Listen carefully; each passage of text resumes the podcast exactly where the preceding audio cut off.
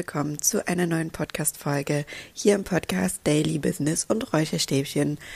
Sehr schön, dass du wieder eingeschaltet hast. Ich freue mich, dass du heute bei diesem spannenden Thema wieder dabei bist, denn es ist für mich ein Thema, wo ich mich tatsächlich gewundert habe, weshalb ich noch nie mit euch darüber gesprochen habe, weil es so wichtig ist und weil es eigentlich der Grundbaustein ist, um zu verstehen, wie Veränderungen in unserem Leben passieren kann, warum es so wichtig ist, mit uns selbst in Verbindung zu gehen, mit uns selbst zu arbeiten und eben diese ganzen Tools, über die ich eigentlich hier immer spreche, auch anzuwenden und für sich umzusetzen. Und tatsächlich hatte ich ähm, dieses Thema selbst so ein bisschen vergessen, beziehungsweise war es mir eine Zeit lang gar nicht so präsent gewesen und ich wurde selbst jetzt wieder daran erinnert und habe einfach gemerkt, wie sehr, also zum einen mich das interessiert, aber zum anderen ist für mich einfach alles zusammenbringt, was ich euch immer versuche weiterzugeben und wie es ist einfach bildlich richtig schön verdeutlicht, um es einfach zu verstehen. Und genau deswegen soll es heute darum gehen und zwar nennt sich das Ganze ich habe so getauft, um ehrlich zu sein, der Kreislauf deiner Realität. Und zwar gibt es eine bestimmte Abfolge, die einfach in uns vorgeht, die eben unsere Realität erschafft. Und das möchte ich heute einmal mit dir teilen. Denn aus diesem Kreislauf kann man auch, wie gesagt, richtig gut ablesen, was man zu tun hat, um sich vielleicht zu verändern, um Sachen in seinem Leben anzupacken, um endlich die Dinge umzusetzen, die man schon länger vielleicht vor sich herschiebt oder auch um einfach ein bisschen mehr Leichtigkeit in seinem Leben zu bringen. Und vor allem versteht man dadurch, warum es manchmal nicht so einfach ist, Dinge, die man sich vornimmt, direkt umzusetzen. Ich habe mir das so vorgestellt, dass ich euch gleich den Kreislauf jetzt erstmal so ein bisschen erkläre. Ähm, dann gehe ich so ein bisschen darauf ein, was so die einzelnen Punkte sind darunter. Und zum Schluss möchte ich gerne noch mal ein bisschen über das Thema Routinen mit euch sprechen und was Routinen alles so für mich sind. Genau, und dann würde ich sagen, starten wir jetzt auch direkt rein und zwar in den Kreislauf deiner Realität. Und zwar musst du es dir so vorstellen, dass dieser Kreislauf aus, lass mich kurz zählen, eins, zwei, drei, vier, fünf beziehungsweise sechs verschiedenen Stationen ähm, besteht. Alles beginnt bei uns immer mit einem Gedanke. Aus diesem Gedanke treffen wir eine Entscheidung. Aus dieser Entscheidung entsteht eine Verhaltensweise, aus dieser Verhaltensweise eine Erfahrung und aus dieser Erfahrung dann ein Gefühl und aus diesem Gefühl wiederum ein Gedanke. Also da sieht man einmal ganz schön, wie der Kreislauf funktioniert. Und was ich beim ersten Blick darauf sehr spannend finde, ist, wie spät eigentlich erst unser Gefühl ins Spiel kommt, was davor alles so passiert und ähm, dass man daraus sehr, sehr viel ableiten kann. So, jetzt habe ich das einmal so hier in den Raum gestellt, diesen Kreislauf, aber da kann man jetzt erstmal noch nicht so viel mit anfangen.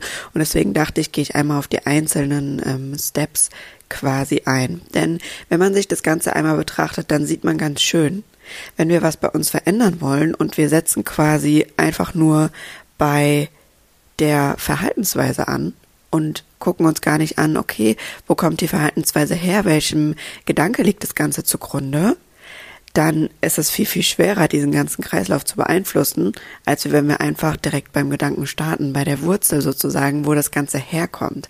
Und hier wird auch nochmal die Tragweite, finde ich, sehr deutlich, wie wichtig Gedanken in unserem Leben sind und wie viel sie eigentlich steuern und was sie wie so ein Dominostein eigentlich alles so ins Rollen bringen. Also dein Gedanke, sorry, dein Gedanke, den du denkst, der stößt quasi an, was du für eine Entscheidung triffst, Daraus resultiert dein Verhalten, das du triffst. Aus deinem Verhalten resultiert die Erfahrung, die du machst. Und aus dieser Erfahrung entwickelt sich ein Gefühl. Mit diesem Gefühl wiederum habe ich ja auch schon ab und zu mal erzählt, verfestigt sich dieser Gedanke auch wieder bei dir und es geht wieder von neuem los. Und das macht die Tragweite sehr, ähm, ja, sehr offensichtlich, finde ich.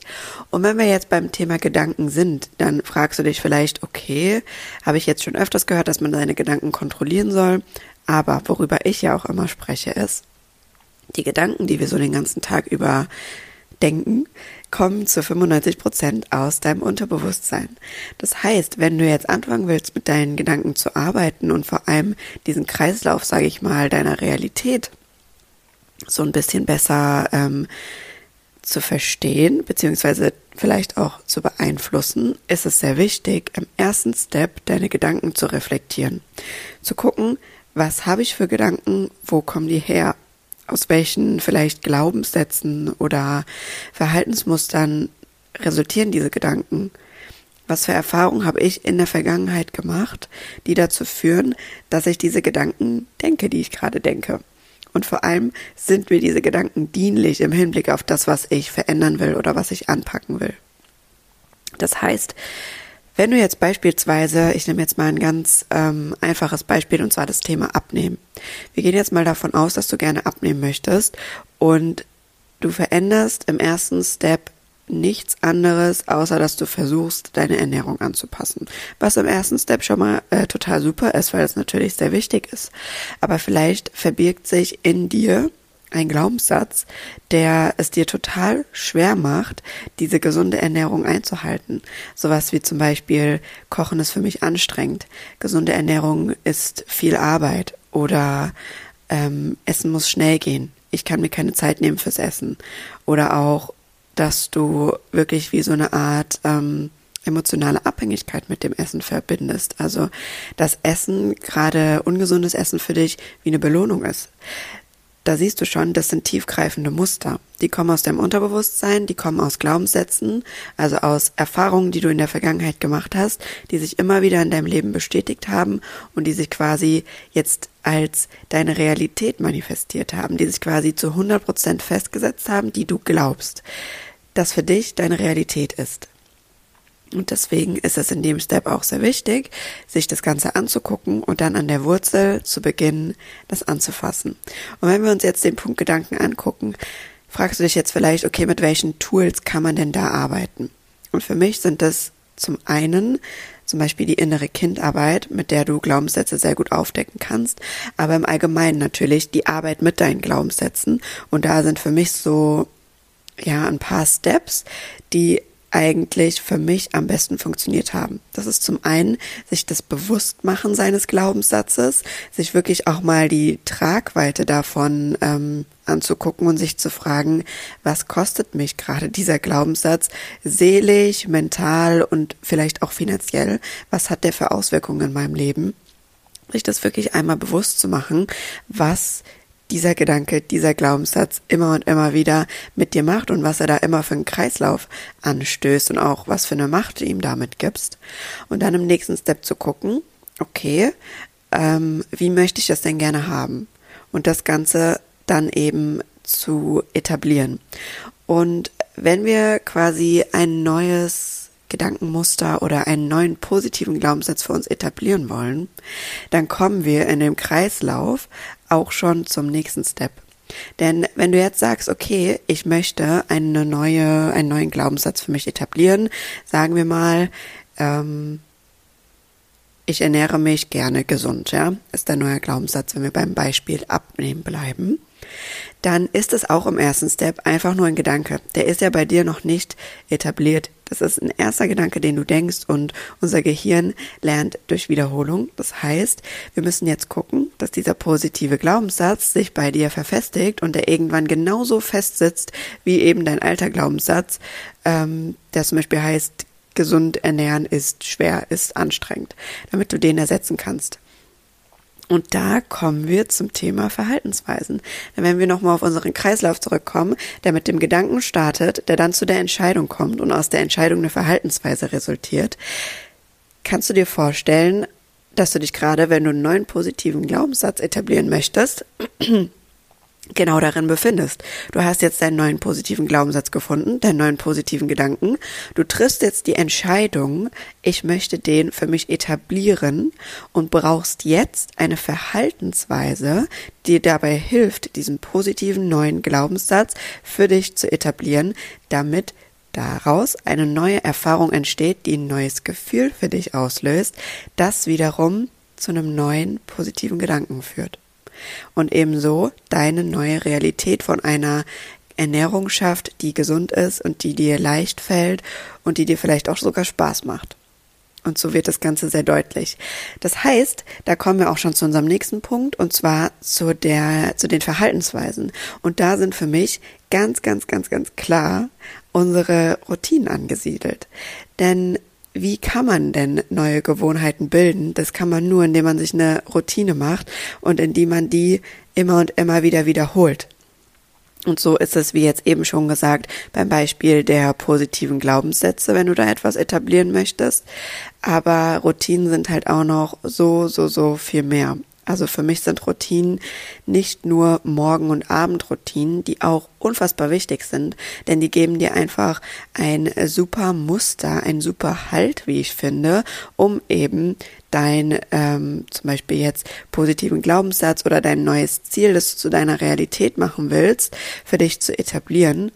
Aber was für mich Routinen eben auch noch sind, sind einfach, ähm, ja, du kannst es dir vorstellen, wie kleine Systeme, die du für dich entwickelt hast, die du immer anwenden kannst, wenn du in bestimmten Situationen bist. Zum Beispiel, wenn du in der Gedankenspirale feststeckst, dann weißt du, okay, diese und diese Steps kann ich jetzt für mich machen, das weiß ich, die helfen mir, damit ich aus dieser Gedankenspirale besser rauskomme, damit ich mein Nervensystem jetzt beruhigen kann. Oder wenn du in einer Down-Phase steckst, dass du sagen kannst, okay, diese und diese Steps, diese Routine brauche ich jetzt für mich, um hier besser rauszukommen, um mich besser zu fühlen, um mich vielleicht ein bisschen besser entspannen zu können. Oder wenn du äh, merkst, okay, ein Glaubenssatz von mir, der sehr tief steckt, den ich gerade dabei bin aufzulösen, wird gerade irgendwie wieder sehr oft getriggert. Für dich eine Routine etablieren, diese Steps kann ich machen, damit ich mich hier selber rausholen kann. Ja, also gesunde Routinen sind tatsächlich die Macht, die wir haben, um neue positive Dinge, um neue Gewohnheiten für uns zu etablieren. Aber wichtig auch bei dem Ganzen geht immer die Arbeit davor einher, und zwar die Arbeit mit unseren Gedanken, das Reflektieren über unsere Gedanken und über das, was wir eigentlich den ganzen Tag lang so in uns denken und in uns vorgeht. Genau. Und wenn wir dann eben Verhaltensweisen haben, die uns auch noch dabei unterstützen, unser Ziel zu erreichen oder unseren positiven neuen Glaubenssatz zu etablieren, dann ist noch der weitere Punkt oder einer der weiteren Punkte sehr, sehr wichtig. Du hast jetzt eine gesunde Routine, also eine neue gesunde Verhaltensweise für dich etabliert. Daraus resultiert für dich eine neue Erfahrung, die du machst. Und aus dieser Erfahrung resultiert für dich ein Gefühl. Und unsere Gefühle sind ja auch sehr, sehr, sehr, sehr wichtig in dem ganzen Zusammenhang, denn sie stoßen ja wieder den neuen Gedanken quasi an. Das heißt, es ist auch elementar wichtig, dass wir uns damit befassen, ähm, unsere Gefühle zu verstehen, unsere Gefühle zu hinterfragen und sie vor allem auch zu managen und da auch einen gesunden Umgang zu lernen. Denn ganz oft ähm, haben wir ganz viele verschiedene Gefühle in unserem Alltag und wir sind irgendwie gar nicht mehr so damit vertraut, unseren Gefühlen auch Raum zu geben und unsere Gefühle auch so auszuleben, beziehungsweise sie zu hinterfragen und zu verstehen. Und da ist das Gefühlsmanagement ein riesen, riesengroßer Punkt, der da eben auch noch mit einspielt. Ja, genau. Also, jetzt haben wir einmal unseren ähm, Kreislauf uns angeguckt und vielleicht noch mal ganz kurz dazu. Ich fasse noch mal einmal zusammen. Wir starten bei unseren Gedanken. Unser Gedanke stößt für uns eine Entscheidung an. Aus dieser Entscheidung entwickelt sich unsere Verhaltensweise. Aus dieser Verhaltensweise entwickelt sich eine Entf Erfahrung und aus dieser Erfahrung unser Gefühl, was wiederum unsere Realität bildet.